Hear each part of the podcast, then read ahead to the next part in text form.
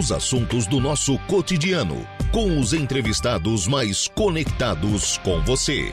Agora, no Estúdio 95.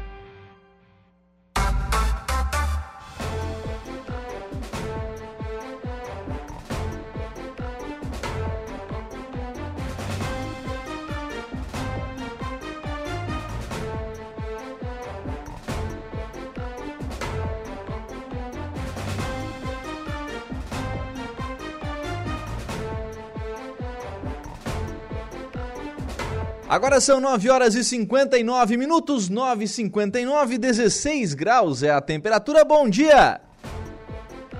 Nós estamos começando o programa na manhã desta terça-feira aqui na programação da Rádio Araranguá. Muito obrigado pelo carinho da sua companhia, muito obrigado pela sua audiência e já de forma antecipada, muito obrigado também pela sua participação, você que nos acompanha pelo FM 95,5 aí no rádio do seu carro, da sua casa, do seu local de trabalho muito obrigado pela sua audiência. Muito obrigado também a você que nos acompanha através das nossas demais plataformas. E aí eu destaco o nosso portal www.radioararanguá.com.br.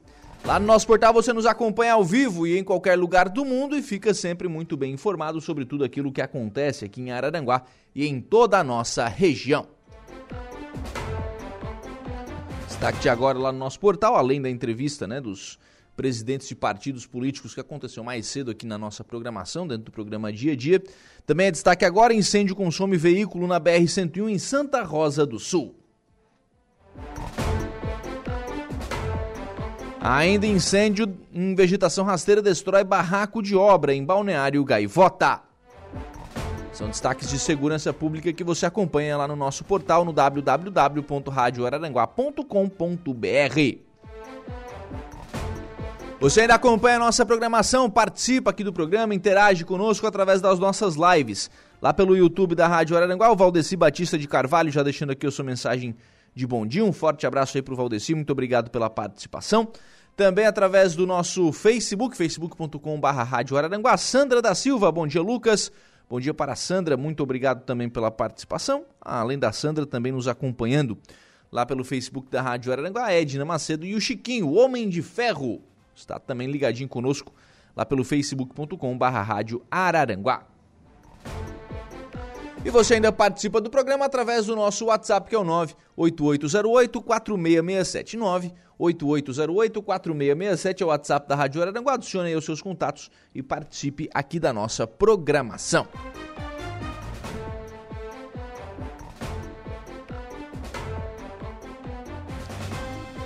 Fique à vontade, viu? Dúvida, crítica, elogio, sugestão, sugestão de pauta, enfim, a sua participação é fundamental aqui na programação da Rádio Araranguá. E claro, né, à sua disposição também o 35240137 é o nosso telefone. Você também pode ligar e participar aqui do programa. Programa que tem os trabalhos técnicos de Kevin Vitor. Agora são 10 horas e 2 minutos. Quero começar o programa de hoje é, trazendo aqui uma resposta a uma situação que foi levantada ontem por ouvinte. Pelo WhatsApp da Rádio Araranguá ontem, uma, uma ouvinte, me fugiu o nome inclusive, ela questionou a situação dos veículos que são apreendidos pela Polícia Civil e que ficam, é, enquanto estão sob investigação policial, eles ficam lá na central de plantão policial, lá nas, no bairro Cidade Alta. É, os moradores reclamam sobre essa situação em virtude da né, de que esses veículos acabam tomando um bom espaço da rua e que acabam, enfim, né, incomodando ali os, os moradores. E essa é uma situação que não é nova. Né? Já tem algum tempo que os moradores estão reclamando dessa situação. E foi prometido né, que o município entraria né, nesse, é, nesse nesse problema, enfim, e que faria uma licitação para que um pátio pudesse receber esses veículos enquanto essas investigações elas estão em andamento.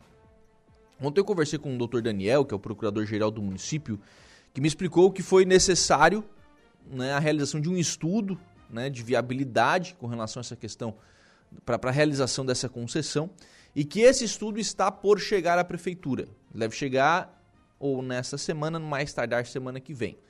Com este estudo, a prefeitura vai poder realizar uma licitação para contratar um pátio para receber esses veículos que são apreendidos pela Polícia Civil. Eu não vou entrar aqui no mérito se é Polícia Civil que tem que que deveria arcar com esse custo, se é o Estado, se é o Poder Judiciário, se é a Prefeitura. A questão é que os moradores do bairro Cidade Alto estão com um problema. E a solução mais rápida né, tem sido com este encaminhamento que está sendo dado pelo, pelo município. Não é, uma, não é talvez a resposta que o ouvinte gostaria de ouvir.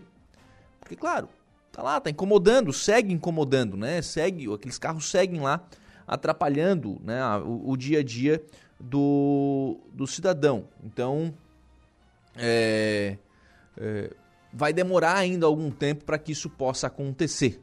Né? Vai demorar ainda algum tempo para que isso possa acontecer, é, até o pessoal estar, né, ter essa, essa, essa resposta, né, de fato, que seria é, do que seria é, a, a, contratação desse pátio. Né? Mas isso vai acontecer provavelmente aí nos próximos meses e será uma solução aí sim definitiva, né, para este problema é, apresentado aí pelo, pelos moradores.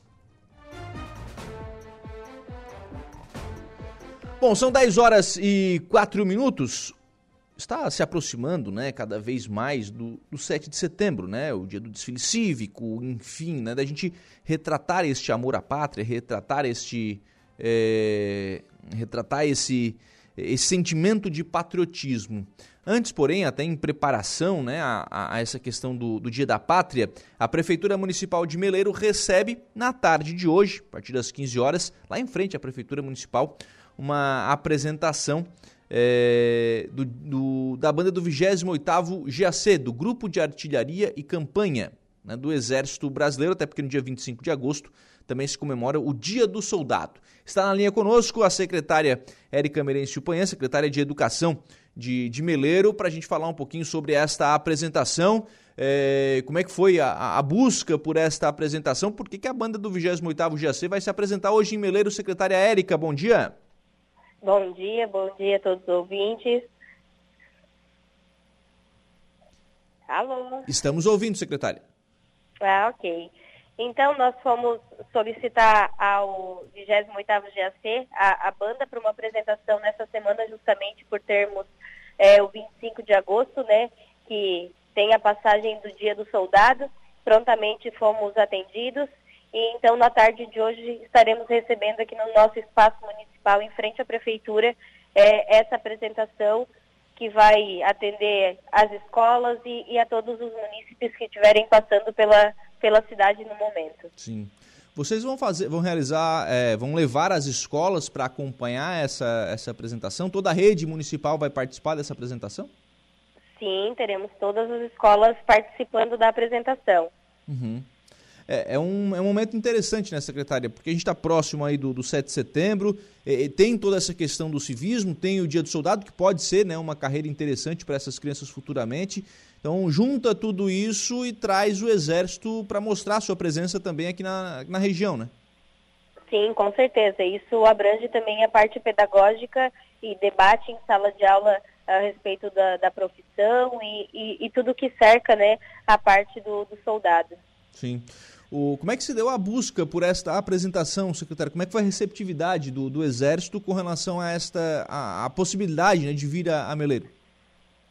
Bom, o prefeito Éder sempre muito é, prestativo, entrou em contato com, com os responsáveis é, pela banda, com o tenente Mendes também, e tivemos esse contato mais próximo, então, pela, pela conversa que o, o prefeito Éder teve com, com eles. E nós conseguimos, então, essa, essa apresentação no dia de hoje. Legal.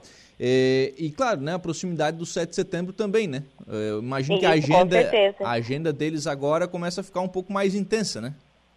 Isso, justamente por isso. É, nosso desfile é no período matutino, então é, geralmente é difícil né, conseguirmos um pelotão justamente por isso, por eles também se apresentarem no período uh, matutino lá em Criciúma mas se prontificaram então a vir nessa semana do que temos a, o Dia do Soldado.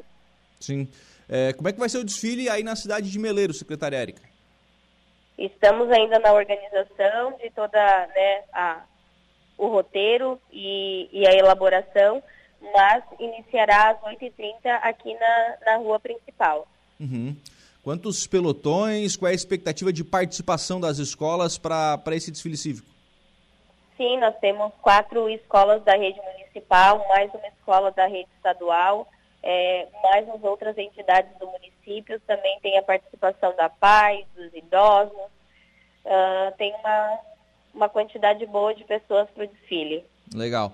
É, e claro, convidar os pais também, né? Porque afinal de contas, é, as crianças vão se apresentar, vão desfilar, mas os pais têm que ir para acompanhar também, né, secretária?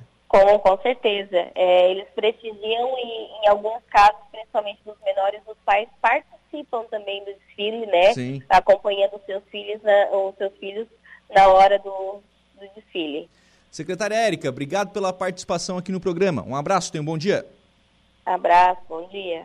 Muito bem, agora são 10 horas e 10 minutos. Esta, então, a secretária Érica Merencio Panhã, secretária de Educação de Meleiro, falando conosco sobre a apresentação hoje da banda do 28º Grupo de Artilharia e Campanha do Exército Brasileiro aqui de Criciúma, em Meleiro, dia 25 é o dia do soldado, e já falando também sobre o desfile cívico de 7 de setembro. 10 e 10, Padre Daniel Zilli, bom dia, tudo bem? Oi Lucas, bom dia, tudo certo, graças a Deus. A gente muda agora um pouquinho o assunto e vamos falar sobre mais uma edição do Cerco de Jericó. Exatamente, este ano nós estamos aí é, no sexto Cerco de Jericó da Paróquia Sagrada Família. É, teremos abertura no dia 3 de setembro, às 18 horas, na Igreja Matriz, no bairro Cidade Alta, e vai até dia 10 de setembro. Dia 10 de setembro nós teremos a missa de encerramento também às 18 horas. Então a gente a abertura a gente faz no domingo, dia 3, e a gente encerra no dia 10, também no domingo às 18 horas. E o Cerco de Jericó, uma grandiosa campanha de oração aí na cidade, porque serão 24 horas né, para o Senhor, ou seja, sete dias, sete noites de muita oração, adoração, pregação da palavra. É, o Cerco de Jericó sempre é um momento muito especial para a paróquia, para a cidade, para as pessoas que participam. Ele ficou famoso pela derrubada da muralha, né?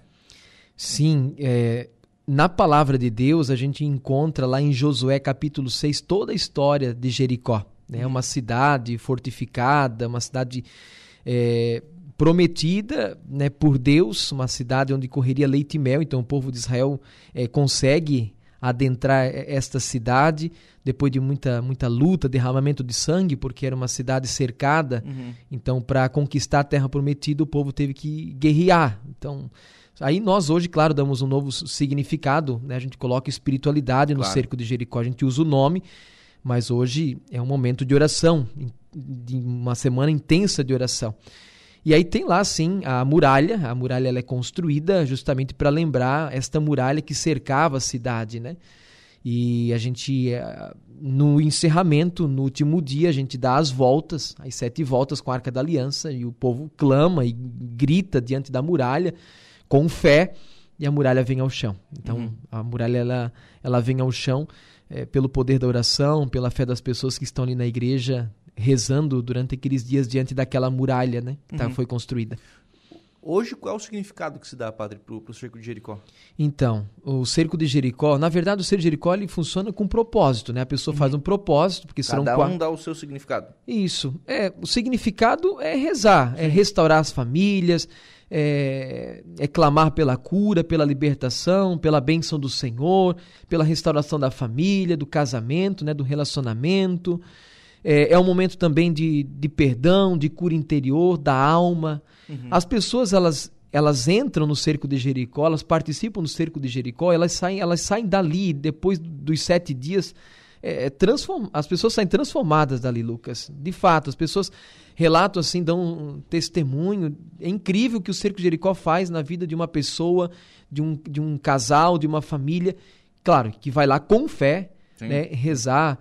E quando eu digo que o Ser Jericó funciona com propósito, sim, é, propósito. Ah, eu vou participar da missa das três horas da madrugada. Então a pessoa vai iniciar o Ser Jericó e vai ser fiel até o fim na missa das três da madrugada, ou das seis da manhã, ou das 15 horas, ou das 19h30, né? Uhum.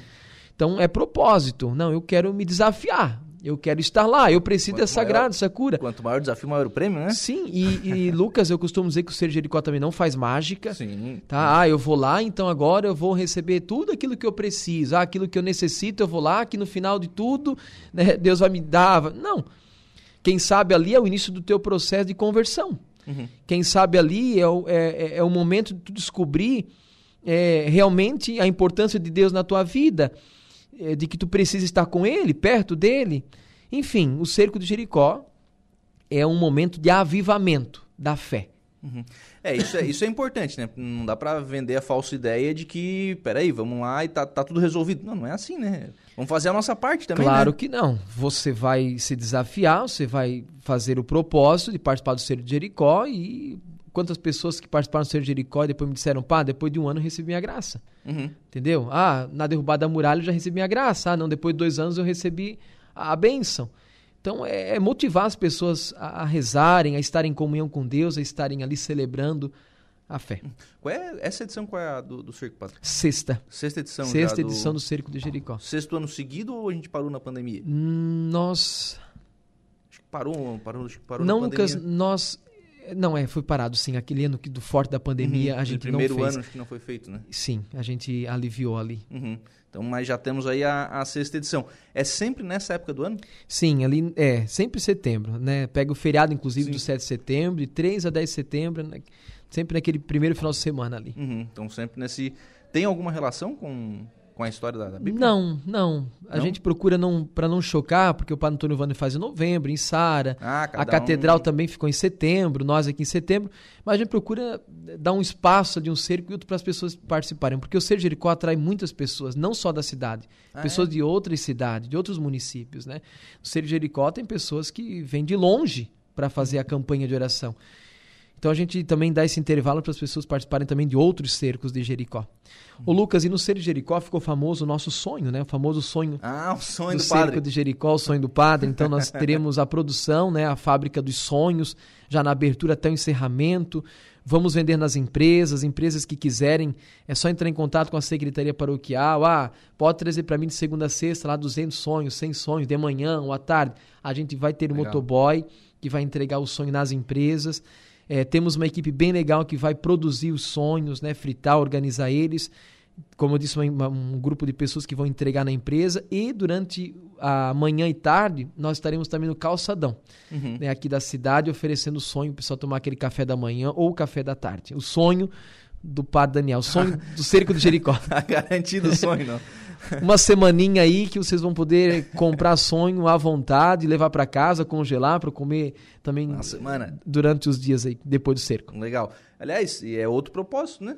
Manter essa, é, manter essa tradição também, né? Sim, e esse ano a, a Praça da Alimentação ela vai estar funcionando 24 horas, tá? Nós temos uma equipe aí de, de, de pessoas que vão estar trabalhando para a missa das 3, das 6, das 15, das 19 tem direto. Então, tem sonho direto, tem pastel também, o bar vai estar funcionando, né? água, refrigerante.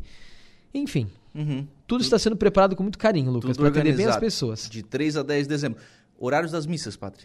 Nós teremos às 3 horas da madrugada, 6 horas da manhã, às 15 horas e às 19h30. Então, normalmente o padre Antônio Vander reza a missa às 3 da madrugada, eu rezo às 6 horas da manhã, que é o meu propósito e o propósito dele também. Nós, padres, também fazemos esse propósito. Claro. Né? Ele reza todas as missas das 3 da madrugada, eu vou rezar todas as missas das 6 da manhã. E depois, às 15 horas e às 19h30, então são padres convidados de outras paróquias, de outras cidades, né? Então vale muito a pena, quem nunca participou do Ser Jericó, eu né, te motivo a estar lá conosco, participando do Ser Jericó, porque vale muito a pena. E quem já participou, né, pode se preparar, porque vai ser melhor do que eh, os outros cercos que nós já tivemos. Porque esse ano a gente está preparando, tem novidades por aí, né, Lucas? Sempre tem, né? Sempre tem uma novidade né, legal para as pessoas, para o povo. 3 da manhã o povo vem na missa, padre. Dá muita gente, Lucas. É mesmo? Dá muita gente. A igreja lota. Na verdade, eu não vou dizer que dá mais povo às três ou às seis, não. Sim. Em todas as missas. A igreja fica super lotada. Às três da madrugada, muita gente. Às seis da manhã, às 15 horas. Então, 19h30 é o, é o, Sim, é o claro. auge, né? Não, pela 19 facilidade, né? 19h30 é gente dentro da igreja, lá no coro, na, na, na rua, no salão. A noite que mais dá povo. Uhum. Mas as outras missas, a igreja sempre lotada. Muitas pessoas, muitas pessoas. É incrível como o cerco de Jericó arrasta as pessoas, traz as pessoas para a igreja. E é lindo de ver as pessoas ali com fé, viu? Com fé, Lucas. As pessoas chorando, as pessoas se emocionando. Na hora que passa a Arca da Aliança também à noite, porque a Arca ela passa somente no período da noite, na missa da noite. Ah, é? Exatamente. As pessoas olhando, é, é, com os olhos fixos no, no, no, Senhor que passa ali, Jesus Eucarístico né, na arca, é, emociona a gente, emociona a gente demais. Uhum. É porque na verdade até para vocês é diferente, né? Porque não é uma missa, não vou dizer uma missa especial, acho que toda missa toda é missa especial, é especial, mas enfim, ela é uma missa que tem uma espiritualidade diferente e que imagino que as pessoas entram nesse clima também. Voltada né? mais para a cura interior, sabe? A cura do coração. Então, mexe com as pessoas, né? As pessoas hoje estão muito machucadas, né, Lucas? Uhum. As pessoas estão machucadas, estão, estão feridas. E as pessoas, que bom que as pessoas procuram a igreja, é, é, tem consciência disso, né? Que, que Deus pode transformar a minha vida, que Deus pode me curar, que Deus pode restaurar o meu casamento, a minha família. Que bom que as pessoas pensam nisso, porque tem coisas que só Deus pode fazer. A medicina já não consegue mais, tu, né, o teu esforço, né, tu colocou o melhor de ti naquilo, mas não deu certo, não alcançou, não conseguiu. Então, por isso que o tema deste ano do nosso Ser Jericó é Derrubando Muralhas pelo Poder da Oração. E o lema está lá no Evangelho de Lucas, né? A, é, Maria que disse para Deus nada é impossível. É uma frase de Nossa Senhora. Né? Uhum. Para Deus nada é impossível. E de fato, para Deus nada é impossível. Quando a gente crê, quando a gente tem fé, quando a gente confia de fato em Deus, a gente coloca o impossível nas mãos de Deus, Deus pode, porque Ele é Deus. Né? Nós estamos aí com o hino também do, do, do Geraldinho, da comunidade Missão Resgate, uma música belíssima, Deus tudo pode, relacionado ao, ao lema, né? Para Deus nada é impossível. A música também diz muito isso. Para Deus, nada é impossível. Dona Maria Isa está dizendo que, ó, bom dia, às três da madrugada é a missa dos amarelos, como dos, fala o padre. Padre Antônio Vano intitula o pessoal de amarelos, né? Porque eles estão lá a semana toda às três da madrugada. Dá uma mudadinha de cor, né? Não, tem que ser, para encarar essa aí, tem que ser corajoso, viu? A semana inteira? A semana inteira, o povo das três da madrugada tá lá, fiel. Tem que ser, tem que ser. Esse aí, esse aí. Esse aí merece. Tem que ter fé. Esse tem que ter fé. Isso aí, quem tem fé, né? Não perde tempo. Vai. O Davi tá por aqui. Bom dia, Lucas. Aqui é o Davi Mota Barbosa, do bairro Mato Alto. Gostaria de mandar um abraço para Daniel. Gostaria de dizer que eu tenho muita admiração e quando crescer eu quero ser um padre assim como ele. Sou coroinha da paróquia. É, peço da paróquia Sagrada Família que Deus continue abençoando o Padre Daniel. Eu gostaria muito de dizer que eu gosto muito dele, que Deus abençoe ele. É o Davi de sete anos. É uma criança que é nosso, é nosso, nosso coroinha e, e, nos ajuda aqui na comunidade matriz, né, na cidade de Alta. Né? Deus abençoe o Davi e a mãe dele, com certeza estão lá escutando a gente neste momento. Legal. Ô, ô Padre, e e aí, claro, toda essa, essa mobilização também envolve um monte, uma série de pessoas, né, para preparar isso tudo, né? Nós estamos aí com uma galera, Lucas, viu? Trabalhando, já preparando, organizando o Cerco de Jericó. São muitas pessoas envolvidas na organização. Nós temos uma equipe de organização, né? Uma equipe uhum. responsável que está à frente comigo na organização do Cerco de Jericó. Só que essas pessoas que estão na equipe de coordenação, elas buscam outras pessoas, porque, por exemplo, na cozinha, para a produção de sonhos, a gente tem que ter muitas pessoas, então essas pessoas vão em busca de outras pessoas. E o Ser Jericó é interessante que é, forma lideranças, Lucas.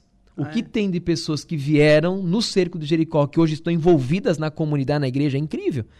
Pessoas que começaram lá fritando um sonho, bah, padre, é tão legal né, uhum. tá aqui trabalhando na igreja, na comunidade, ah, me envolve aí, né, em algum setor de pastoral, quero, quero fazer algo, algo a mais.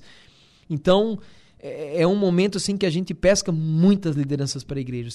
Do cerco de Jericó, se nós formos contar, nossa, eu não conseguiria contar o número, a quantidade de pessoas que pelo cerco de Jericó hoje estão ali sendo nossas lideranças e trabalhando na comunidade, na paróquia. Hum, legal, e aí vai, vai envolvendo as pessoas, né? Exatamente. Vai envolvendo.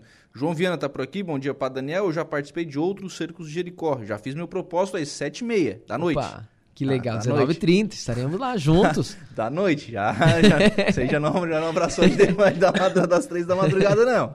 Cada um vai fazendo o seu, o, o, seu propósito. Vocês orientam, padre, as pessoas com relação a propósito, com relação a, a, missa... a de que forma conduzir então, essa questão? Deixa eu explicar, bem, bem lembrado, Luca. Deixa o padre explicar como é que uhum. funciona o cerco de Jericó todas as pessoas que vão fazer o propósito para participar da missa das três da madrugada, ou das seis da manhã, ou das 15 horas, ou das 19h30, elas precisam estar na missa de abertura. Uhum. Entendeu? Dia 3 às 18 horas, todas essas Isso pessoas. É chamada completa. Exato, porque a missa é a missa do propósito, é a missa é, da fitinha, da bênção da fitinha, é a missa é, da entronização da Arca da Aliança. Então, todas as pessoas das 3, das 6, das 15, das 19 e 30, devem participar da abertura, como devem também participar do encerramento, no dia 10 às 18 horas. Uhum. Entendeu? Então, para ficar bem claro, para as pessoas entenderem, para fazerem corretamente o cerco de Jericó. Aí depois, segunda, terça, quarta, aí sim, vai na missa das três, que foi o teu propósito, das seis, ou das quinze, das 19 e 30. Mas na abertura e encerramento, todo esse povo precisa estar na igreja para a gente iniciar juntos e encerrar juntos. Dia 3, então, é gigante, né? Dia Sim, 13 e dia 10. Né? E podem vir, nós estamos organizando o salão, o, o salão, vamos colocar um telão em tempo real ali, cadeiras para as pessoas sentarem. Obviamente que não vai não vai caber todo, todas as pessoas na igreja, tá? Mas temos é, um salão que vai ser organizado para acolher é, bem as pessoas. Uhum. Na abertura, no encerramento e também durante a semana vai estar tudo montado, organizadinho, caso encha a nossa igreja. O senhor falou sobre a questão da arca na missa da, nas missas da noite, das uhum. 19h30. Qual é o, a simbologia dessa, dessa arca e ela só passa à noite, né? Isso. Ela passa é... todo dia daí? Toda noite Sim. ela dá uma volta. Uhum. Então, na missa de abertura, ela dá, dia 3, ela vai dar uma volta. Na segunda-feira, ela dá duas voltas. Na terça, três e assim por diante. Chegou no último dia, no sétimo dia, ela dá sete voltas, porque a promessa de Deus foi essa, né? O povo, é, o povo de Israel é, deveria dar sete voltas ao redor da muralha, tá? Em Jericó. E na sétima volta o povo deveria levar a Deus com fé um grande clamor, e a muralha viria ao chão. Então o povo deu sete voltas, no sétimo dia deu sete voltas, na sétima volta, então na, na, no final da última volta, o povo começou a gritar, a clamar por Deus, Yahvé. E as muralhas vieram ao chão, uhum. entendeu? Uhum. Então por isso que a gente, cada noite a gente dá uma volta. Chegando na sétima noite, no sétimo dia, a gente dá sete voltas e o povo grita, eleva a Deus um grande clamor, e aquela muralha construída que está ali na igreja, ela cai, ela vem ao chão. Uhum. Entendeu? Então ali está o significado. E o significado da, da, da, arca. da arca da aliança é porque o povo carregou por 40 anos a Arca da Aliança. A Arca da Aliança ia sempre à frente do povo de Israel. E a Arca da Aliança era um espaço, um lugar onde o povo guardava o cajado de Moisés, que não conseguiu chegar na terra prometida, ele morreu no caminho, depois Josué assumiu o comando, tá? Então ali dentro tinha as tábuas da lei e o cajado de Moisés. E também tinha o maná, uhum. né? O alimento que eles recebiam de Deus, é, que deu força e né, alimentou eles durante a caminhada. Então eram essas coisas que estavam guardadas dentro da Arca da Aliança. Então para eles a Arca da Aliança, Lucas, era a presença de Deus no meio deles. Uhum. Então, o cajado de Moisés, as tábuas da lei que Moisés recebeu de Deus e o maná, ali dentro da arca, era a presença real de Deus. Ou seja, nós não estamos sozinhos. Né? Deus está marchando à nossa frente, Deus está conosco, nós não estamos desamparados sozinhos. Então, a arca representa a presença de Deus no Antigo Testamento para o povo. Para nós, hoje, a arca da aliança sustenta algo que é a nossa preciosidade, o nosso tesouro, a Eucaristia. Uhum. Dentro da arca não está ali o cajado, não está as tábuas da lei, mas sobre a arca o povo pode ver. Está lá o ostensório com a Eucaristia, a hóstia consagrada. Porque para nós católicos, a Eucaristia é a presença real viva de Jesus naquele pedaço de pão. Então a gente carrega sobre a arca Jesus Cristo. E as pessoas tocam na arca, tocam né, no ostensório, no Senhor. Então é um momento muito forte. Né? Ou seja, a arca da aliança, para nós, durante esse período do Ser Jericó, é, quer nos dizer isso. Nós não estamos sozinhos. Uhum. Né? Existe alguém que marcha à nossa frente, existe alguém que está conosco nesta batalha, nesta luta. Porque todos nós travamos lutas, né? Todos nós temos as nossas batalhas, temos que lutar constantemente espiritualmente. Então, ninguém luta sozinho. Quem tem fé e acredita, né, Deus luta a favor, Deus está a favor dessas pessoas. Ninguém está sozinho, sozinho. É isso, Lucas, o significado da Arca da Aliança. Então, durante o dia, ela, a arca ela vai ficar exposta com a Eucaristia, com o ostensório. Então, terminou a missa das três. Ela estará presente. Na igreja, para adoração. Por isso que eu disse que é 24 horas de oração, Lucas. Uhum. Pensa. A igreja fica aberta. Direto, nós vamos abrir a igreja na, no dia 3 e só vamos fechar na missa de encerramento. Então ela fica aberta 24 horas. Terminou a missa das 3 horas da madrugada, a arca vem para a igreja e ela fica exposta para adoração até as 6 horas da manhã, até a próxima missa. Antes da missa, os ministros tiram a arca da aliança, a gente começa a missa. Antes de terminar a missa, o padre chama a arca da aliança, ela é exposta ali para adoração até as três horas da tarde. E assim, nos intervalos das missas, adoração ao Santíssimo Sacramento. Sempre tem pessoas ali, porque a gente organiza as equipes, uhum. os grupos.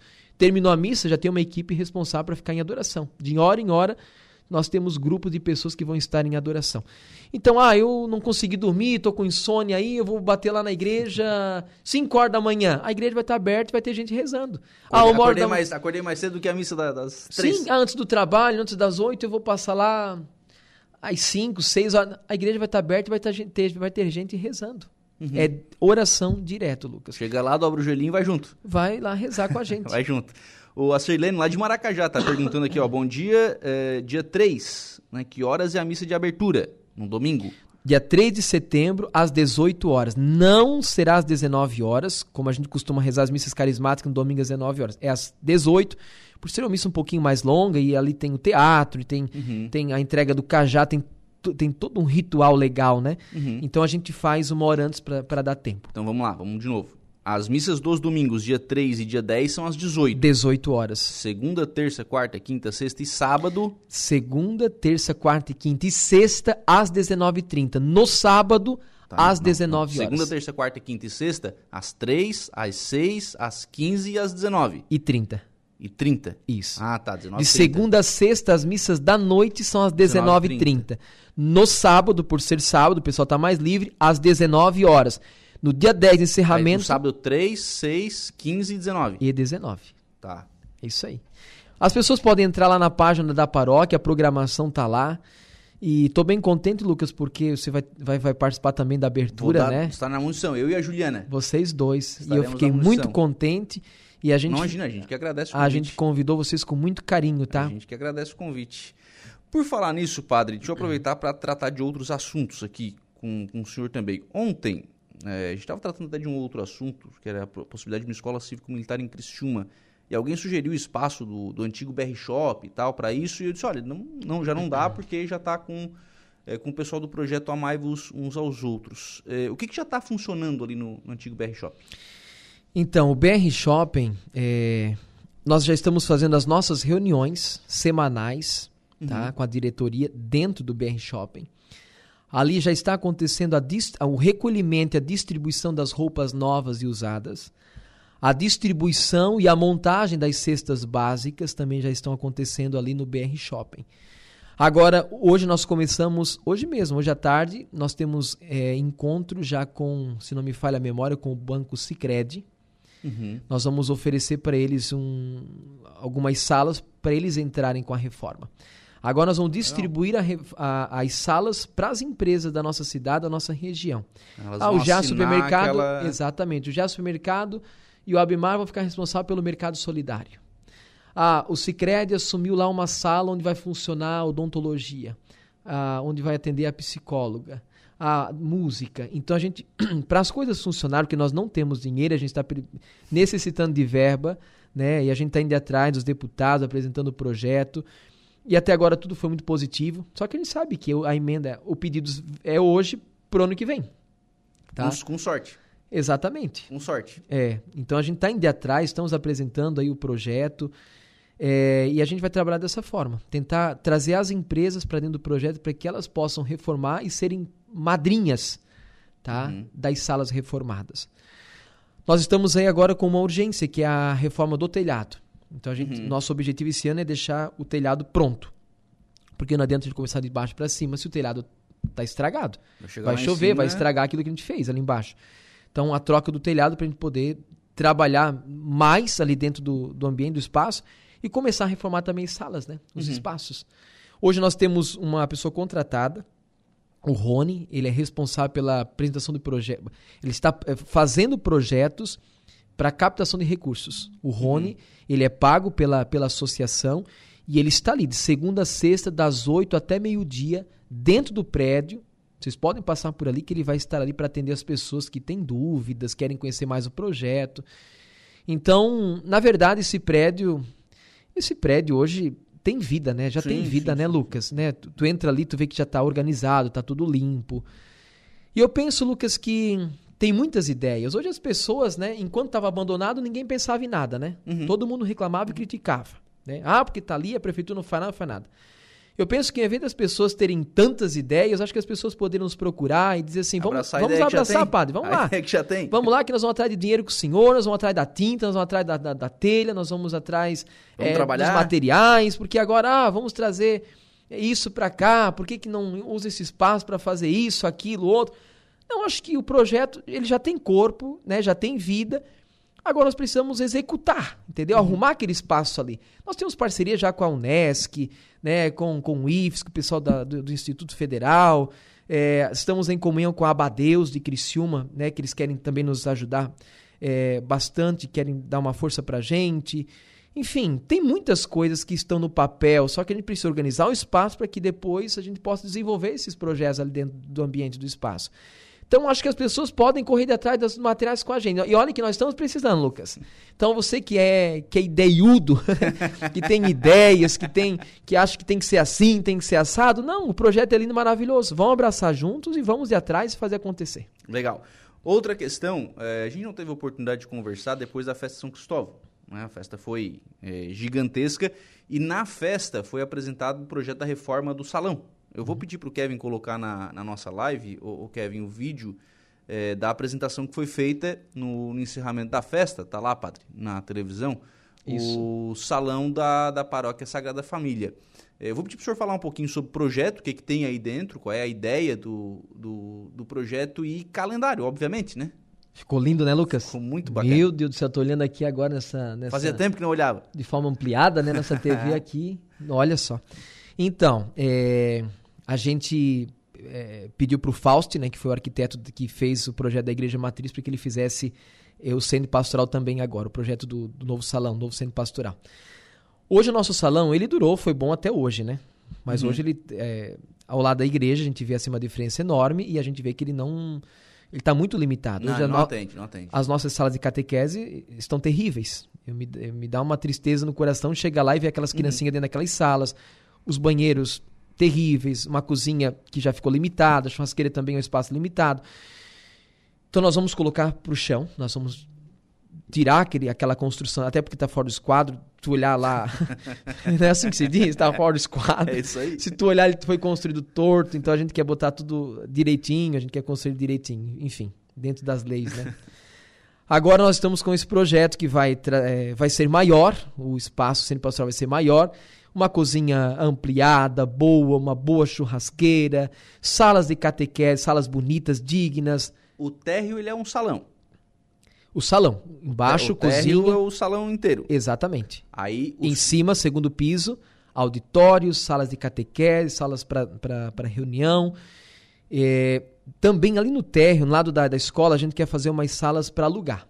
A gente Uhum. eu, né, pedi para o Fausto organizar isso, fazer umas salas ali de aluguéis, é, salas pequenas, mas que vai dar para funcionar aí um, um psicólogo, um dentista, uma manicure, uma pedicure, uma Uhum. maquiagem, salão de beleza. Porque a igreja também tem que pensar em como vai sobreviver futuramente, né? Uhum. Então, esse aluguel também vai ajudar bastante a comunidade, a igreja. E em cima, daí, como eu disse, essas salinhas de catequese, auditórios, é, e banheiros, e tudo aquilo que é próprio e necessário para um centro pastoral, né, né Uhum. Lucas? Ele vai se tornar maior, nós vamos construir ele maior, mas como vocês podem ver ali na imagem, ah, o projeto é lindo. Uhum. Ele é- vai até o fim do terreno? vai até o final do terreno e vem um pouquinho para frente. Né? Não passa aquela mangueira que está ali, a mangueira permanece ali, Uhum. né? mas vai, a gente vai usar, explorar bastante o espaço para fazer um baita de um centro de pastoral. Uhum. Então a igreja linda, maravilhosa, que alguns anos o salão, secretaria muito boa, nós teremos aí um, Uma estrutura um espaço adequada. bonito, uma estrutura boa. Né? Ah, eu vou fazer meu casamento lá, então já fica com a igreja, já pega o salão, tudo Né? tá lindo, maravilhoso, fica por ali mesmo. Né? Já estaciona o carro só uma vez, né? Sim. Nós ainda não temos o salão, a, estru- é, a estrutura, a- a- o projeto interno, né? Ali está só a casca por fora, né? Ah, não que é- ele ainda- está trabalhando em cima daquilo que, que é necessário, que é urgente, né? Então, nos próximos dias a gente também vai estar apresentando a parte interna. O que, Uhum. o que teremos de salas, de, de auditórios, enfim. Uhum. Legal, interessante. Padre, obrigado. Um Lucas, abraço. eu posso fazer um convite? Claro. Sábado agora nós teremos o piquenique das famílias na pracinha da Cidade Alta. É a segunda edição. Ano passado não deu certo por causa da chuva, né? Então a gente cancelou. Esse ano, próximo sábado, é dia 26, se não me falha a memória. 26, sábado, às 13h30. A pracinha ela, ela, foi, ela, ela foi reservada para as famílias. Então, o que, que vai acontecer? Às 13h30 nós teremos um momento de animação, de evangeliza show na pracinha da Cidade Alta. Teremos um momento de espiritualização com as famílias e dinâmicas envolvendo as famílias. E por volta das 16h30, o piquenique das famílias. Então, as famílias poderão levar o seu cestinho lá com o seu sanduíche, seu bolachinho, seu todinho, seu suquinho. Nós vamos é, realizar o piquenique das famílias, segunda edição. A primeira edição foi um sucesso. Coisa mais linda, Lucas. As, as famílias, sabe? Uhum o pai, a mãe, os filhos, os avós, lá sentadinhos na grama, é, confraternizando, passando aquele, aquelas horinhas ali com a família. Então foi muito legal. Esse ano nós vamos realizar. Próximo sábado às 13h30. Todas as famílias são bem-vindas. Tá? E eu tenho certeza que vocês vão gostar de montão. As famílias que forem para lá serão evangelizadas e terão uma tarde assim maravilhosa. Então, próximo sábado às 13h30, piquenique das famílias na pracinha da Cidade Alta. É, isso é promovido pela Paróquia Sagrada Família, pelos setores de pastoral que estão aí trabalhando. E a partir do dia 3, sexta edição então do Cerco, do Cerco de Jericó, sejam todos bem-vindos. E não esqueçam de comprar o sonho do padre. Obrigado, padre. Um abraço. Um abraço. 10h39, a gente vai fazer um intervalo. A gente volta já. Voltamos com o Estúdio 95.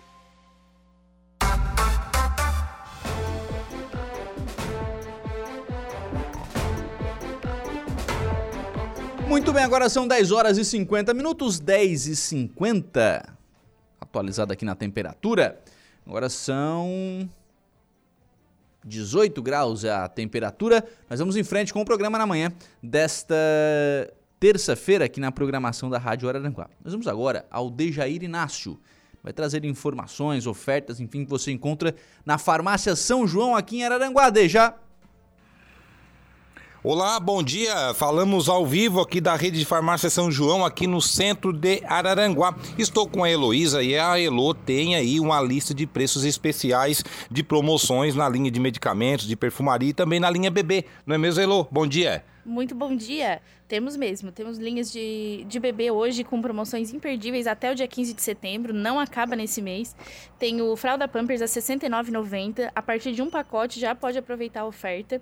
Tem o Ninho a R$ 41,90. Baixou, pessoal. Nossa lâmina estava R$ 42,90. A gente conseguiu aí com a indústria mais um desconto, R$ 41,90, que é para levar para o mês todo. Temos também da linha de perfumaria papel higiênico, é, folha dupla, 9,90. Desodorante Rexona, aquele maior, aquele de 250ml, 18,90. Na parte de medicamentos, temos caixa de paracetamol 750 com 20 comprimidos a 5,99. Nistatina com óxido de zinco aí para assadura dos bebês a 9,90. Lencinho umedecido a 4,99 a partir de 3 unidades. Então, levando 3 unidades, 4,99 cada pacotinho de lenço. Tem também o Cimegripe a 10,90. Essa época de frio, de resfriados, né? É, pessoas com alergia, então o Cimegripe vale muito, muito a pena. Vem uma caixinha com 20 comprimidos. Também tem o kit de sabonete da Salté, que ela é muito parecida com a Dove. Ela tá 15,90 e vem 6 unidades. É uma, uma aquisição muito boa, né? Dura bastante, é muito hidratante. E também o creme dental Close-Up, ele tá 2,50 a caixinha, tem todos os três, os três sabores, hortelã, menta e a menta americana. E também, né, por último, que não menos importante, o kit seda, 18,90, shampoo e condicionador dos dois do mesmo tamanho, tá, pessoal? Não é aquele que o shampoo vem maior e o condicionador menor. 18,90 o kit seda, 325 ml, tanto shampoo, tanto condicionador. E as condições de pagamento no cartão? Cartão, dinheiro, crediário em até seis vezes é para levar pro mês todo, pessoal. Então passe já aqui na rede de farmácia São João, bem aqui na Avenida 7 de Setembro, na esquina com a Dr. Virgulino de Queiroz, a rótula aqui da prefeitura, telefone 3512-0470 ou 991684221. Para a programação da Rádio Araranguá, a informação em primeiro lugar. Dejair Inácio. Muito bem, tá aí o Dejair Inácio, então, trazendo ofertas que você encontra somente na farmácia São João, aqui em Araranguá. Então vá lá, né? Aproveite essas outras ofertas também que você encontra aí na Farmácia São João. 10h53, ontem foi noite de sessão na Câmara de Vereadores de Maracajá.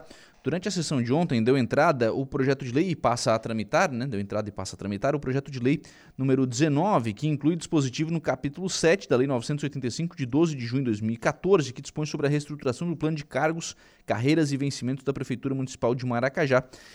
Estabelece normas gerais de enquadramento, institui tabelas de vencimentos e dá outras providências. Ainda deu entrada o projeto de lei número 20, que altera o artigo 2 da Lei 1327 que autoriza a concessão de uso de bem público municipal e dá outras providências. Também deu entrada o projeto de lei número 21, que altera a remuneração do cargo comissionado de diretores de escola, constante no anexo 1 da Lei 1039, de 15 de outubro de 2015. Os projetos deram entrada e passam a tramitar nas comissões. Na noite de ontem, foram aprovadas algumas indicações de autoria dos senhores vereadores. Indicação número 72, de autoria da vereadora Rosilane da Soler da Silva Valério. Ela pede a criação do Departamento de Bem-Estar Animal no município de Maracajá. A vereadora justificou ontem a sua indicação. É, mais uma vez eu venho nessa casa né, fazer uma indicação sobre a situação dos animais abandonados na rua. Animais estes que vivem mordendo as pessoas, animais que são largados e não se fazem nada, não se pune, não se faz. É, vim novamente estudando a situação, né? É, ajudei a formar uma ONG no município, que essa ONG já está formada, já está cadastrada, né? Eu acredito que já, já esteja legalizado. É, para que esta, mais esse grupo, mais essa ONG possa daqui um ano, dois, receber recursos. Mas é, analisando e verificando, a gente precisa do quê? Políticas públicas.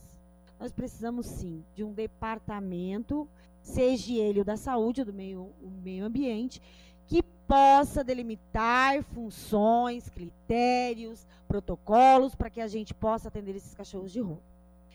É, Existem alguns municípios que já formaram esse departamento, que isso seria uma reforma administrativa. No nosso caso, nós não temos né, uma, um núcleo, não temos esse departamento ainda para atender esses cães e esses animais de rua.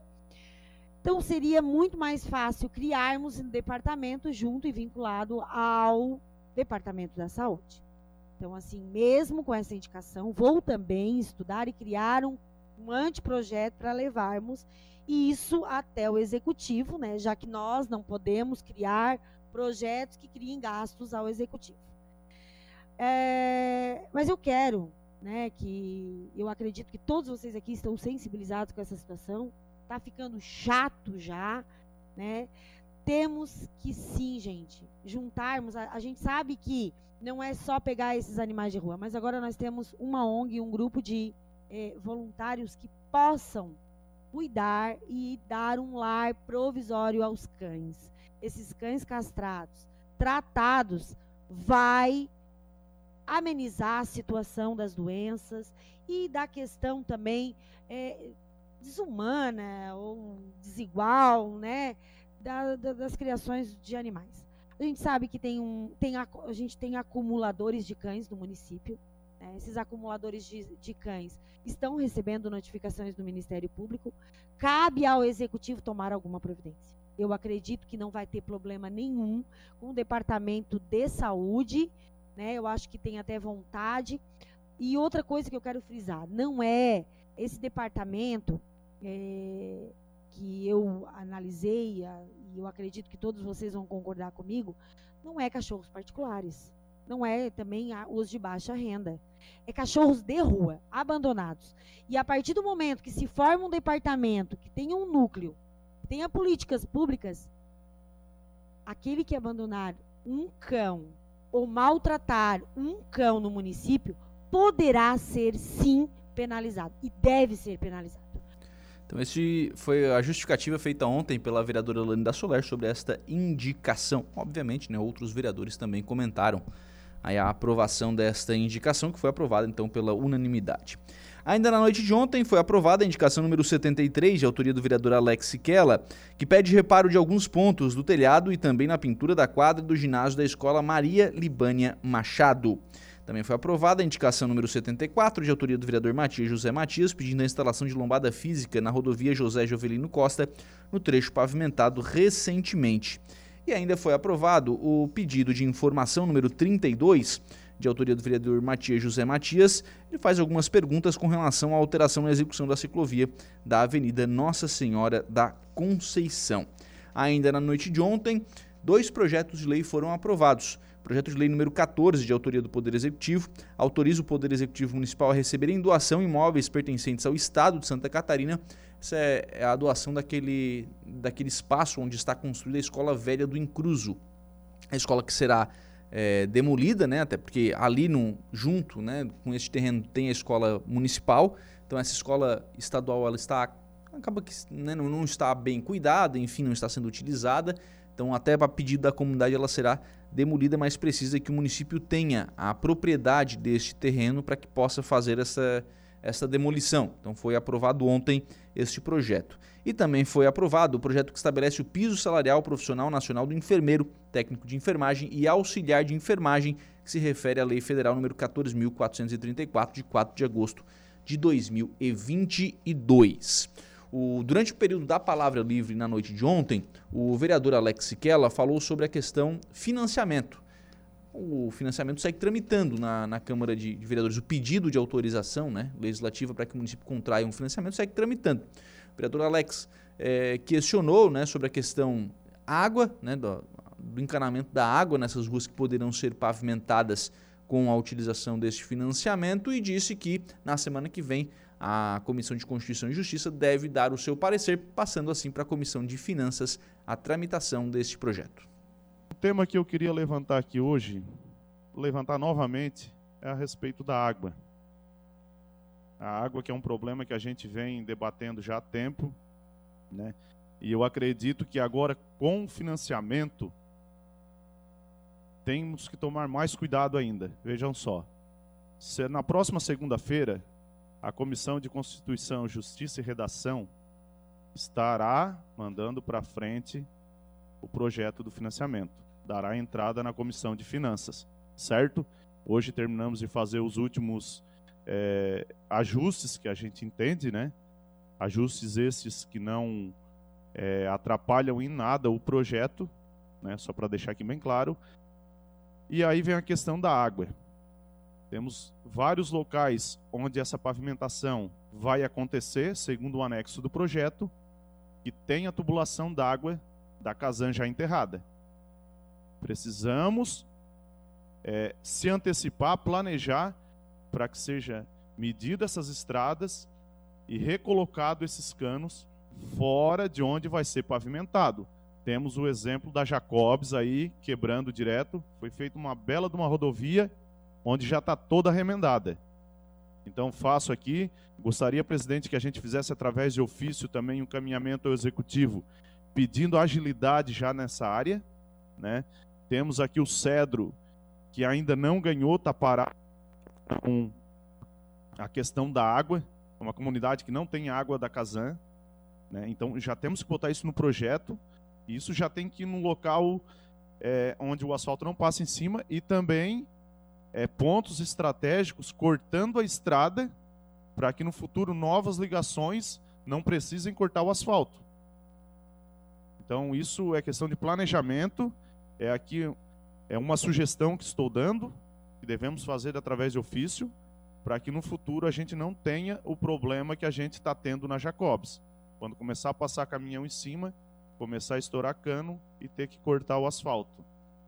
E também é, gostaria que fosse pedido é, pela casa, senhor presidente, é, uma resposta né, um, de como está o andamento é, da instalação da caixa d'água que a gente tem do reservatório, que é para sair por agora aqui no Maracajá, para que a gente possa saber é, em tempo real como é que está o andamento dessa situação. Então, gostaria que fosse pedido isso pela casa, né? E esse é o meu meus questionamentos para hoje, as minhas colocações, sugestões para que a gente possa prosseguir de forma organizada e que a coisa aconteça o mais rápido possível. E também o que eu gostaria de passar sobre o financiamento. Segunda-feira ele estará dando entrada às comissões de finanças, né? É, a gente falou aqui em dar agilidade, estamos dando agilidade. Então aí depois, não sei se eles terão mais algum questionamento, e até que chegue à mão do presidente. Então, o projeto do financiamento segue tramitando na Câmara de Vereadores de Maracajá. Assim transcorreu a sessão de ontem da Câmara de Vereadores, que volta a se reunir em sessão ordinária na próxima segunda-feira. Agora são 11 horas e 3 minutos, 11 e 3. Nós vamos agora ao Notícia da Hora, Igor Klaus. Qual será o seu destaque? Mega Sena sorteia hoje prêmio estimado em 3 milhões de reais. A seguir tem mais informações no Notícia da Hora.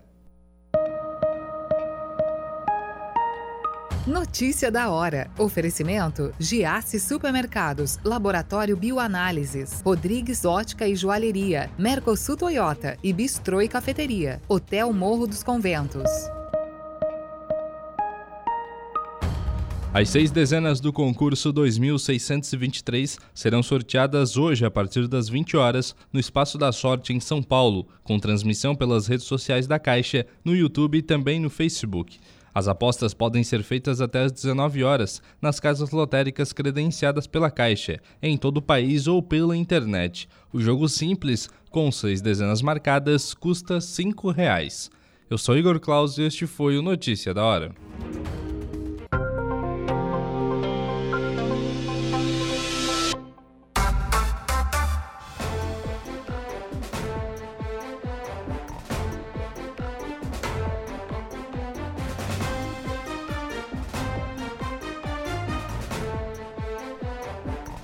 Muito bem, agora são 11 horas e 18 minutos, 20 graus é a temperatura. Vamos em frente com o programa na manhã desta terça-feira aqui na programação da Rádio Araranguá. Em frente com o programa, está na linha conosco o deputado estadual Fernando Crelin. É, deputado que está trabalhando na Assembleia Legislativa para para que o Estado né, possa ter uma lei estadual de incentivo ao esporte. Deputado Fernando Crelin, eh, qual é a sua iniciativa? Eh, o, que, o que diria né, eh, essa, essa lei estadual de incentivo ao esporte? O que ganhariam né, os esportistas do estado de Santa Catarina com a aprovação desta lei? Bom dia. Muito bom dia, bom dia a todos os ouvintes. Uma honra estar participando com vocês, ainda mais falar sobre esse tema tão bacana, um tema tão importante, que é uma lei de incentivo ao esporte no estado de Santa Catarina. Na, eu já tenho feito um movimento algum tempo atrás Desde 2019, a gente tem defendido, quando eu assumi como deputado estadual, essa bandeira tão importante que é a bandeira do esporte. Conseguimos avançar com a lei do Bolsa Atleta Estadual, é, onde os atletas são contemplados, é, incentivando né, e fomentando cada vez mais as suas práticas.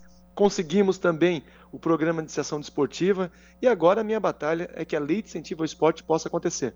Já nos moldes que existe a lei de incentivo é, federal, onde a captação se dá pelo imposto de renda em empresas de lucro real, em Santa Catarina, a ideia da lei é que seja uma lei, é, quando aprovada, a captação seja por ICMS. Essa lei vai oportunizar, principalmente para entidades, clubes, associações, que fomentem as práticas esportivas. A entidade, o clube, a associação ou até mesmo a pessoa física fará um projeto, esse projeto passará por uma comissão julgadora e avaliadora. Esse projeto sendo aprovado, aí sim é aberta uma conta, né? É, com a chancela do, do, do, Estado e essa conta é utilizada para a captação de recursos através do ICMS. Isso vai ajudar para que atletas possam ter seus materiais de qualidade, é, possam pagar suas viagens para competições nacionais e internacionais e outras, é, outras é, prioridades aí que o esporte necessita, como melhorias de qualidade de equipamentos é, esportivos. Se eu estou entendendo, deputado, e me corrija se estiver errado, a ideia é criar junto né, ao, ao ICMS, né, utilizando aí recursos do ICMS, destinando né, recursos do, do ICMS, mais ou menos o que acontece hoje, por exemplo, com a doação para o FIA através do imposto de renda. Perfeito. Hoje nós temos no Estado já uma lei que é o PIC, Projeto de Incentivo à Cultura. Uhum. Essa lei ela foi aprovada em 2021 aqui na LESC. Hoje, entidades já podem fazer cadastros né, para conseguir esses recursos. Quando o governo aprova, é a própria entidade que faz a captação. Na lei de incentivo ao esporte, é idêntico. A gente vai fazer uma, uma captação idêntica ao PIC, né, o Programa de Incentivo à Cultura, idêntico à lei federal. Só que a, a lei federal ela é por imposto de renda. E aqui em Santa Catarina, a ideia é que seria imposto estadual, que é o ICMS. Assim, a gente também pode fomentar e fazer com que os municípios tenham essa visão da importância do Estado, a importância do esporte, principalmente para prevenção é, na segurança pública, prevenção e saúde, fazer com que os nossos jovens entrem, né, através do desporto educacional, po possam chegar um dia ao alto rendimento. E o pior das hipóteses, se nada disso der certo, ele não se tornar um atleta de alto nível, um atleta nacional ou internacional, o pior de tudo, ele se tornar um cidadão do bem, que para nós é o máximo, né? Nós, uhum. como pais, queremos que nossos filhos se tornem um cidadão do bem. Então, esse é o nosso grande objetivo. Através do incentivo do Estado, o fomento do Estado, esses atletas possam ter um futuro melhor. Sim. E automaticamente, hoje, eu faço um comparativo: um preso custa para o sistema penitenciário aqui em Santa Catarina, custa para o Estado R$ 3.500 a R$ 4.000 por mês. O custo dele. Uma criança em contraturno escolar no desporto educacional, lá na base, no fundamento, custa 300 reais por mês. Poxa, gente, é muito melhor investirmos em esporte, fazermos uma lei de incentivo que possa auxiliar essa molecada a ter um caminho do bem através do esporte, do que lá na frente a gente ficar sempre remediando, sempre correndo atrás, sempre tratando os problemas e não prevenindo. Como é que funcionaria isso na, na prática, deputado? Por exemplo, eu vou dar um exemplo aqui, né? A gente tem em Araranguá o projeto Sementinhas, a gente tem aqui o professor Zé Edio, que faz né, trabalho social com, com crianças voltadas ao, ao esporte, enfim.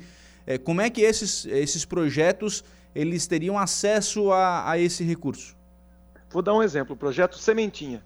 O projeto Sementinha, se tiver com toda a documentação é, cadastrada, os documentos, principalmente as utilidades públicas municipais, estaduais, a, todas as regularizações né, e regulamentações, ele pode pegar e é, cadastrar num projeto. A partir do momento que ele faz o cadastramento desse projeto, ele cria nesse projeto um programa. Digamos que era para projeto para contraturno escolar, compra de material esportivo. Digamos que esse é o grande objeto do projeto Sementinha. Esse, esse projeto vai tramitar nessa comissão, a comissão vai avaliar e vai entender que o projeto, sim, tem viabilidade para aprovar 100 mil reais. Através dessa aprovação de 100 mil reais, o projeto será aprovado. O, o proponente, né, que o responsável técnico desse projeto, será informado que eles terão 100 mil reais para captação. Aí é aberta uma conta, uma chancela do Estado, uma conta vinculada ao programa, ao projeto, e ele poderá fazer durante um período a captação desses recursos junto às empresas. Então ele pode chegar nas empresas e dizer o seguinte: ó, tem um projeto cadastrado, projeto aprovado, e através do seu ICMS Aí o cidadão, ao invés de pagar o ICMS para o Estado, ele paga direto para o projeto. Então, uhum. ele vai continuar pagando é, esse imposto dele. Só que ao invés de colocar no, na, na, fonte 100, no recurso geral do Estado, ele bota especificamente, vincula nesse projeto aprovado. Sim. O, obviamente, o senhor não pode apresentar né, esse projeto na, na forma de um projeto de lei, isso é uma competência exclusiva do, do Poder Executivo. É, como é que estão as conversas? Como, como é que faz essa mobilização, deputado? Então, é, a gente não pode porque existe o vício de origem, né? Sim. Um parlamentar não pode apresentar projetos que gerem custas, despesas ao executivo. Então, vai da nossa mobilização aqui no parlamento para que o executivo se sensibilize e mande para cá o projeto do executivo. Eu comecei esse movimento forte na semana passada. Hoje tenho conversa com o secretário de Fazenda do Estado. Justamente agora começa a peregrinação junto ao Estado para que eles consigam entender a importância desse projeto. É, no ano passado, a gente já deixou esse projeto praticamente pronto. Já existe um projeto pronto nas mãos do governo do Estado. Se o governo do Estado se sensibilizar e entender pertinente, ele manda para a LESC para que a gente possa fazer a aprovação. Sim. O, o quanto o senhor é, estima né, que seria o volume necessário ou o volume é, viável para a execução do projeto? Qual é o percentual do ICMS né, que poderia, por exemplo, ser, ser doado para projetos dessa natureza? Eu sempre brinco, né? A ponte Rio-Niterói, quem conhece, uma ponte de uma extensão de 13 quilômetros, alguém pensou e começou um dia. Sim. Então começou pequeno, mas o negócio ficou lá com 13, 14, 15 quilômetros. Agora aqui no estado, nós temos 75 milhões de reais para a cultura. Se nós conseguíssemos uma aprovação de 15, 20 milhões nesse primeiro momento, seria já um ganho imenso para o esporte, porque para quem não tem nada, já seria bastante. E aí, cada ano a gente vai é, vai mobilizando, né, através dos resultados desse projeto, dos programas, apresenta os resultados e aí sim a gente vai aumentando esses recursos. Mas a faixa de 15, 20 milhões de reais seria muito importante, já seria um avanço significante, nós seria significativo e seria aí uma grande referência para o Brasil. É, é que se colocar muito, é, pouco dinheiro, né, muito pouco dinheiro, é, não vai dar para ninguém. Se colocar dinheiro demais, obviamente a conta no outro lado vai estourar. Então tem que encontrar isso, um isso. equilíbrio, né? É esse equilíbrio que a gente está tentando encontrar, nós, é, com o pé no chão, Não adianta a gente fazer também loucura e jogar uma bomba né, no colo do executivo uhum. dizendo, ah, tem que fazer isso aqui. É, o dinheiro não nasce em árvore, mas a gente tem, por isso que a minha conversa com o secretário de Fazenda, para que a gente tenha um equilíbrio, consiga entender que até esse teto com, é, o governo consegue ajudar e automaticamente quem ganha na ponta é a molecada, é a criançada, são os pais que têm seus filhos com mais oportunidades sociais. Qual tem sido, deputado, a participação da FESPORT nessa mobilização? Na verdade, no ano passado, a gente deixou esse projeto nas mãos da FESPORT. Então, quando trocou a gestão, a nova gestão que assumiu tem esse projeto em mãos, só que a gente precisa que eles se envolvam mais na causa, né? Nós estamos aí praticamente oito meses de governo e o Bolsa Atleta ainda não, não começou. Nós estamos oito meses de governo e o programa de iniciação desportiva não, não retornou. Uhum. Algo que começamos em 2021 deu resultados satisfatórios, importantíssimos, só que ainda nessa gestão não iniciou. Então, nós estamos cobrando, entendemos aí que a transição é difícil, a mudança de governo é difícil, mas já passou da hora, né? Nós já estamos no segundo semestre e a FESPORT precisa agir. A FESPORT ela não pode agir apenas com competições e eventos. Ela precisa promover eventos, mas ela precisa também fazer as políticas públicas que alcancem as pessoas que mais necessitam. O Bolsa Atleta não, não começou esse ano ainda, deputado? O Bolsa Atleta foi lançado quatro vezes o edital e por motivos aí que a FESPORT acabou transferindo datas e os atletas ainda não receberam. Então essa é a cobrança que a gente está em cima da FESPORT, porque um atleta que fica seis, sete meses sem receber, realmente ele está sendo prejudicado e muito, né? Ele está uhum. deixando de participar de uma seletiva, de uma competição internacional, ele está deixando de comprar um material de qualidade e automaticamente ele vai perdendo resultados. Então essa é a nossa cobrança em cima da FESPORT. Sim, e, e temos atletas com o direito de receber esse tipo de, de, de, incentivo. Sim, sim, os atletas já, né, já foram... Esses atletas já estavam recebendo. Muitos atletas já têm resultados é, importantíssimos para Santa Catarina. Eles estavam numa sequência de recebimento de recursos e agora, infelizmente, travou. O Estado é, se comprometeu de pagar o atrasado. Então, essa é a nossa pressão em cima deles. Que o atleta não tenha esse prejuízo né, lá na frente, não começar a pagar a partir de agora, ele também receba os atrasados. É, não, o pagar o atrasado é importante, mas é, para quem está na preparação, o dia a dia ele é fundamental, né? Não dá para ficar oito meses ele, sem receber o apoio e depois receber o atrasado, né? Ele necessita muito, você está certíssimo. Um atleta, quando ele vai para uma competição, ele planeja o ano, né? A partir de janeiro ele começa a planejar seu ano. Então ele faz o seguinte: para ele para uma competição, é, para conquistar um título brasileiro, ele precisa participar das seletivas. E as seletivas têm custo. Então ele bota tudo no planejamento. Aí quando no meio desse planejamento o Estado não faz a parte dele, dá uma quebrada no planejamento, o cidadão, a, o menino, a menina do desporto escolar, ele não consegue viajar para uma seletiva, automaticamente ele corre o risco de perder a bolsa por não ter resultado. Uhum. É, aí não, não, não dá, né? Não, não, é, não justo dá, não, com, não é justo com quem está é, cumprindo a regra e tendo resultado. E temos muitos Perfeito. exemplos, né? Perfeito. Então essa é a nossa pressão aqui na Assembleia. Nós estamos também movimentando para a criação.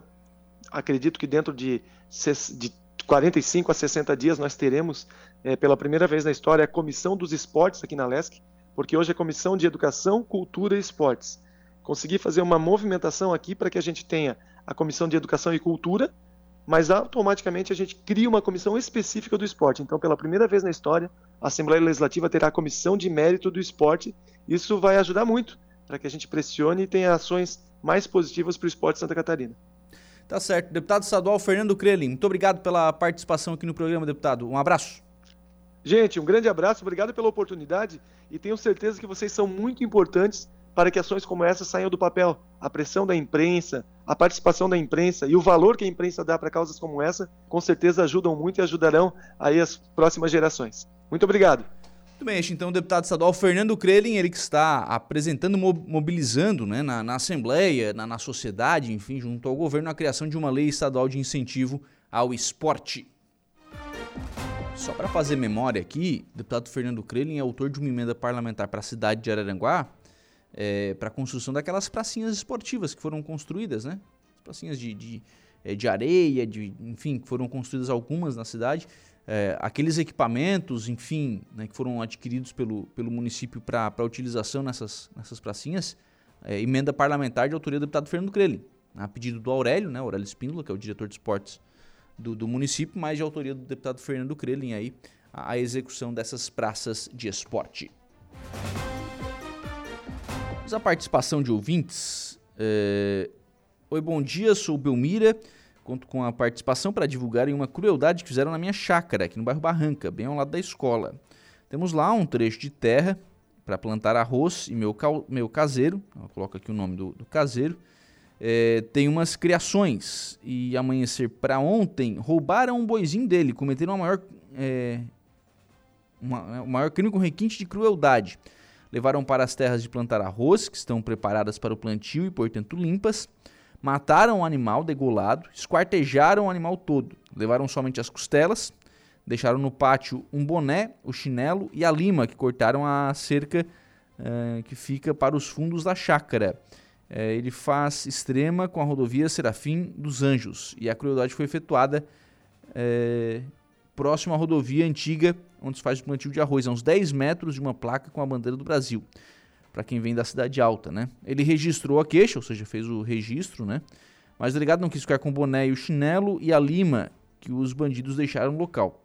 Penso que este confiável meio, peço que esse confiável meio de comunicação publique, enfim, é, pois alguém vai reconhecer este boné e o chinelo. Avisar o bandido que ele deixou no local a prova do crime. Acreditamos que aconteceu depois das 4 horas. As pessoas que passaram lá nesses horários devem ter visto o movimento. Espero atenção, publicação pelos meios que estão a seus alcances. Obrigado.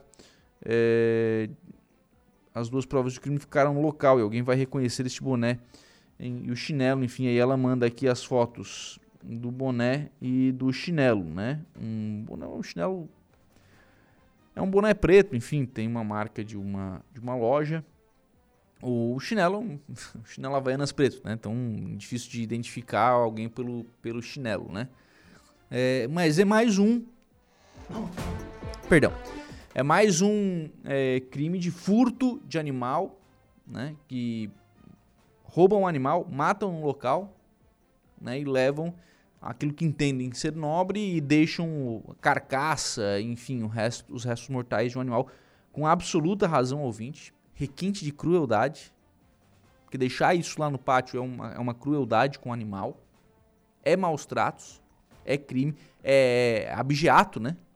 É, o, é o, a tipificação do crime, é abjeato.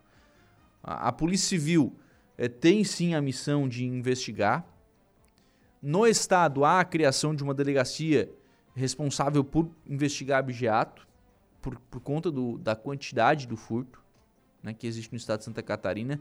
Então, tem sim que ir na polícia, fazer o registro, tem que representar se for necessário, porque, por outro lado, a gente entende a polícia, é pouca gente, né? às vezes tem homicídios para serem investigados, é, tem outros tantos crimes para serem investigados, mas e este crime? para esse cidadão, pro, pro caseiro aqui da, da, da, da dona Belmira ou pra dona Belmira, esse aqui é o crime mais importante. Porque é o crime que mexeu com a propriedade dela. Com a propriedade do caseiro dela. Esse aqui, para eles, é o crime mais importante. E a comunidade tem que ajudar a, a investigar prestando informações. Então, segundo o relato aqui da, da ouvinte, o crime aconteceu ontem. Né? E se você viu aí nessas redondezas essa movimentação, é, se viu um carro, pode informar. Se viu, informem. Informem a polícia. Porque o cidadão tem que assumir a sua responsabilidade de ajudar na fiscalização e de ajudar na identificação dessas pessoas.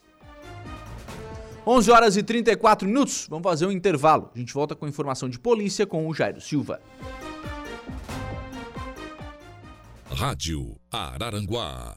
A informação em primeiro lugar. Polícia, oferecimento Vigilância Radar, Pontão das Fábricas, Autoelétrica RF Araranguá, Estruturaço, Loja de Gesso Acartonado, Eco Entulhos, Limpeza Já, Fone 99 608 mil e Castanhetes Supermercados. Muito bem, agora são 11 horas e 47 minutos. Jovem atropelado em parada de ônibus de Uruçanga. Informação de polícia, Jairo Silva. Bom dia. Bom dia, Lucas. Um jovem de 29 anos foi atropelado na manhã de ontem, segunda-feira, dia 21, na rodovia SC-108, no bairro Palmeira do Meio, em Uruçanga, viu, Lucas?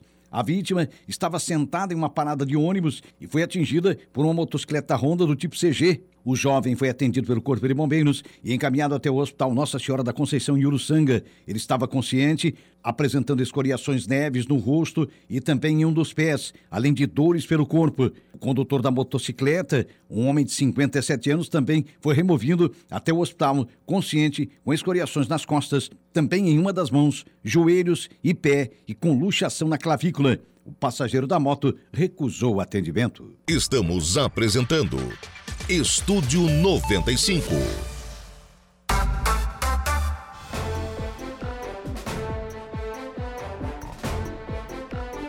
Muito bem, agora são 11 horas e 50 minutos, 11 e 50, 20 graus, 25 graus é a temperatura. Vamos em frente com o programa na manhã desta terça-feira aqui na programação da Rádio Araranguá. Em frente com o programa, sempre em nome do Angelone. No Angelone Araranguá, todo dia é dia. Quem faz conta faz feira no Angelone. Não escolhe o dia, porque lá todo dia é dia. Quem economiza para valer, passa no açougue do Angelone. E sem escolher o dia, porque na feira, no açougue, em todos os corredores, você encontra sempre o melhor preço na gôndola e as ofertas mais imbatíveis da região. Baixe o aplicativo aí no seu celular e abasteça. Ofertas que você encontra hoje no Angelone Araranguá. Ovo, ovo branco ou vermelho, grande, bandeja com 12 unidades, R$ 8,99. A senha ou paleta bovina Best Beef, pedaço 24,90 kg. Frango a passarinho Nat, pacote 1 kg, 6,99 ofertas do Angelone Araranguá.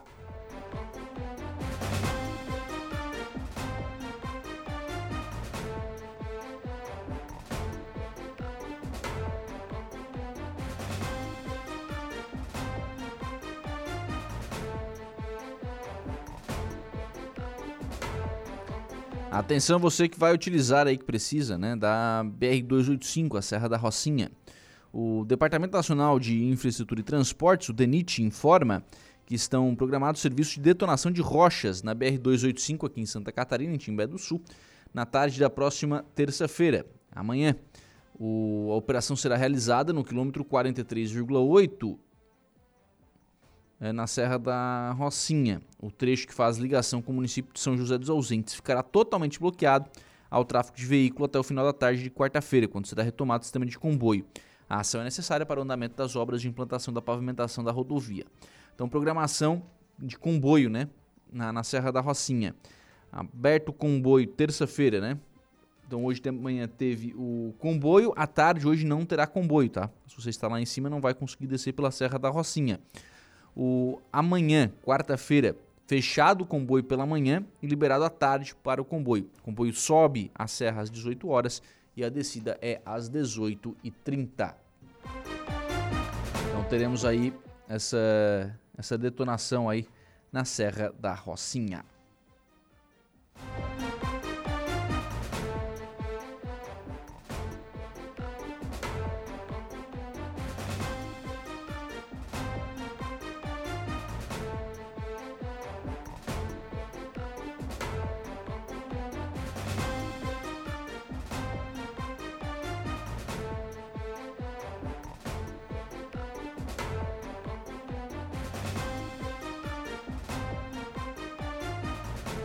Programa de bem-estar animal aqui de Araranguá informa que o município prepara mais um multirão de castração. Ele será realizado nos dias 28 e 29 de agosto.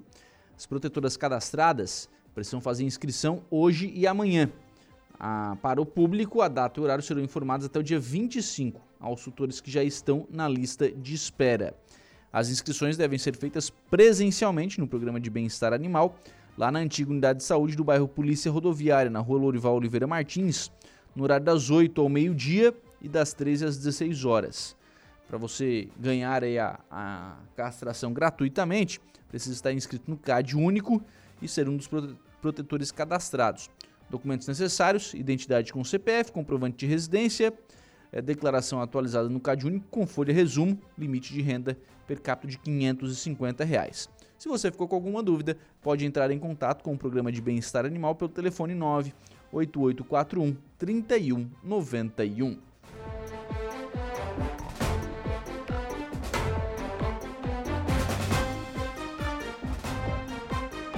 Onze horas e 53 minutos, assim nós encerramos o programa na manhã desta terça-feira, agradecendo por aqui o carinho da sua companhia, da sua audiência, da sua participação conosco lá no Facebook da Rádio Araranguá, Maria Bueno, a Felícia Sorato Rocha, o Manuel do Canto, a Zeni Biriba, o José Hugo também lá acompanhando a nossa programação, a Borges, o Chiquinho, lá pelo YouTube o João Francisco Nazário, o Valdeci Batista de Carvalho, são pessoas que estão acompanhando e participando aqui do programa pelas nossas lives no Facebook e no YouTube da Rádio Araranguá.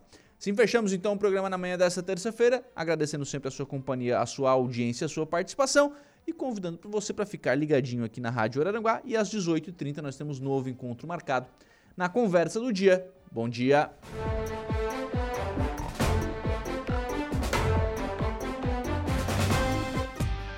Estúdio 95, de segunda a sexta, às 10 da manhã.